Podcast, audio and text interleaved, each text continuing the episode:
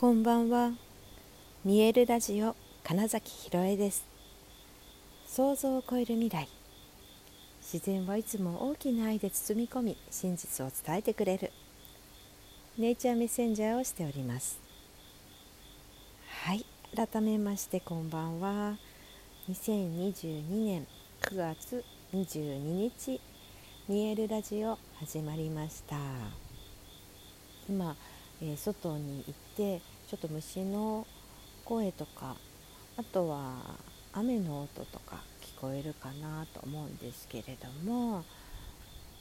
あのホテルのねお部屋が4人部屋なのであのちょっとお外に出てラジオを撮っています。今日はその御殿場にある御殿場というかねあの正確には藤岡の駅からが一番近いんですけども本当に富士の裾野っていうような場所のね、はい、あの時の住みかっていう、まあ、大きな広い施設の中にあるありがとう寺という禅道ありがとう寺って呼んでるんですけれどもそこであの今日と明日やるありがとう祭りというのにねあのギザとしてゴング振動を響かせにやってきています。えっと演奏今日演奏したメンバーは4人で明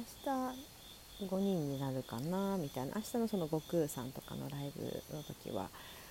そうなるかなって感じなんですけど今日のその音開きっていうんですかね一番最初のプログラム夕方からあったんですけどそこにあの8月ご一緒したディジュリドゥの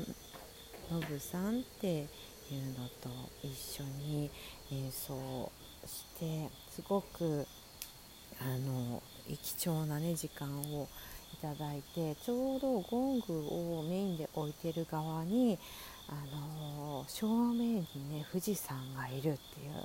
富士山のエネルギーを受けながらやるあそうそれでちょっと思い出したんですけど昼午後に入っていろいろ組み立ててで音出し確認をしている時にですねあのメインのゴングをちょっとリーダーの水谷さんが聞くからその間ちょっと鳴らしといてくださいみたいなのであの鳴らしたと思ったら風が吹いて雨降ってきてもう明らかに、えーと、竜だっていう 現象が起こってであの本当にそのお寺がね龍神様とのつながりが深いんですね。っていうのもあるんですけれどもあの、まあ、本当それも面白かったし、えーと、その後一度雨が上がってあの実際そのなんだ演奏をする前に外に富士山にかかって完全に竜の竜雲雲がめちゃくちゃ竜ですねっていうのが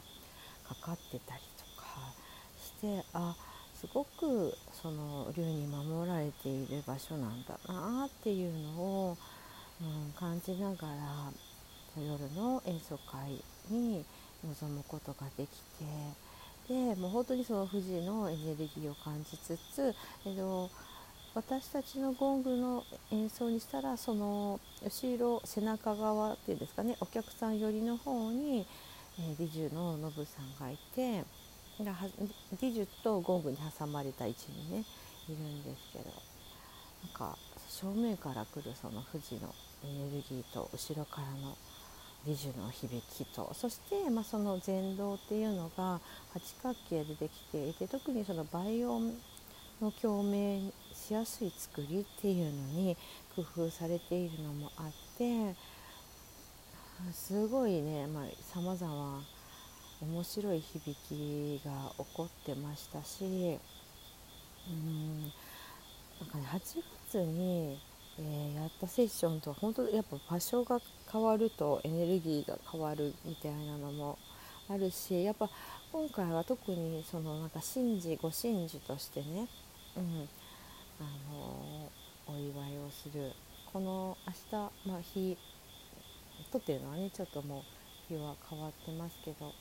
あの去就分になりますよっていう、まあ、そういう大きな変化もあってなんかねすごくその時間はあスペシャルでしたねやっぱり。うんなんかね何でしょうねやうんとね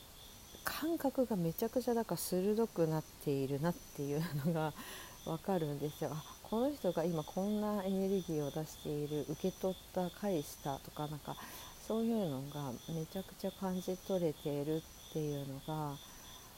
うんまあ、静かな空間だから、まあ、余計分かったのかもしれないんですね。だからなんか今度は明日その悟空さんが来てあの理事のナタさんが加わった時にどんな何て言うのかなその晴れの方のうん神事の、ね、なんか感じ、うん、で神様はやっぱり人々が楽しく踊ったり歌ったり笑ったりっていうしているのを見て喜ぶっていうのがあるからどんどん楽しむっていう意味でも明日はとてもそういう空間になるだろうなっていうのも思ってでも多分ねその代官山のいわゆるライブですみたいなのとはまたちょっと違うと思うんですよね。で本当にそれはその時になってみないと分かんないし今回あのあくまでもあの神事だからリハーサルっていうのが基本ないんですよ。だから ま軽くうんと演者同士での打ち合わせみたいなのとかあの運営側との時間とか分かりやすいその段取りみたいなのの打ち合わせのみで実際の音出しリハーサルみたいなのはないのでまさにぶっつけ本番っていう状況なので、まあ、だから今日も本当になんかノブさんとのそのやり取りっていうのはめちゃくちゃ感じられたのが面白かったし明日は一体どうなるのっていうのがまあ楽しみだなっていう感じで。うん、やっぱ土地のねエネルギーってすごい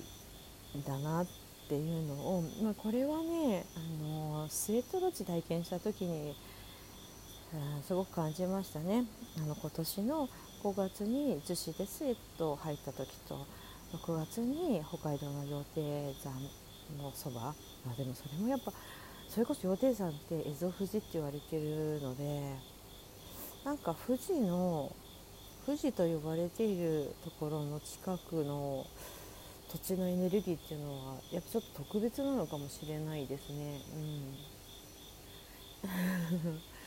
なんか今あそういうことかってなんか自分の中でちょっとつながった感じがしました。しかもねその土地のエネルギーがとか言った時にねまたねすごい今いい感じに実は風が吹いたりして なんかこういうのが面白いですよね。あの神社に行ったり、うん、してあのお参りをしたと思ったら風が吹き抜けるとか太鼓の音が鳴るとか、まあ、そういうのってなんか神様からのお返事ですよみたいなのあるけれども、うん、そういうのが結構やっぱ、うん、感じることが多いし今日そう終わった後にこう歩いてお食事する場所に移動してる時とかにもねあのこの木がちょっと話していきなさいよみたいなのがあったりしてその木に触れるとやっぱなんかねちょっととこういっぱいエネルギーを動かした後でねそれがスーッとなんか抜ける感じと悲しいとかじゃなくてねふっと抜けて涙がねスーッと流れてあ本当にこの木がそれを促してくれたんだなっていう気持ちよさもあったりあとですね。そうそう。あの代官山の時もそうですけど今日もちょっと隕石があったりね。他の石があったりして。でそのなんだろうな。その石の持つ浄化の力っていうのを持った瞬間にねスーッとなんかあなんだろうな。単なる良い姿勢とは違うんですよねなんか通ったなっていうのを体験したりその見えないものの力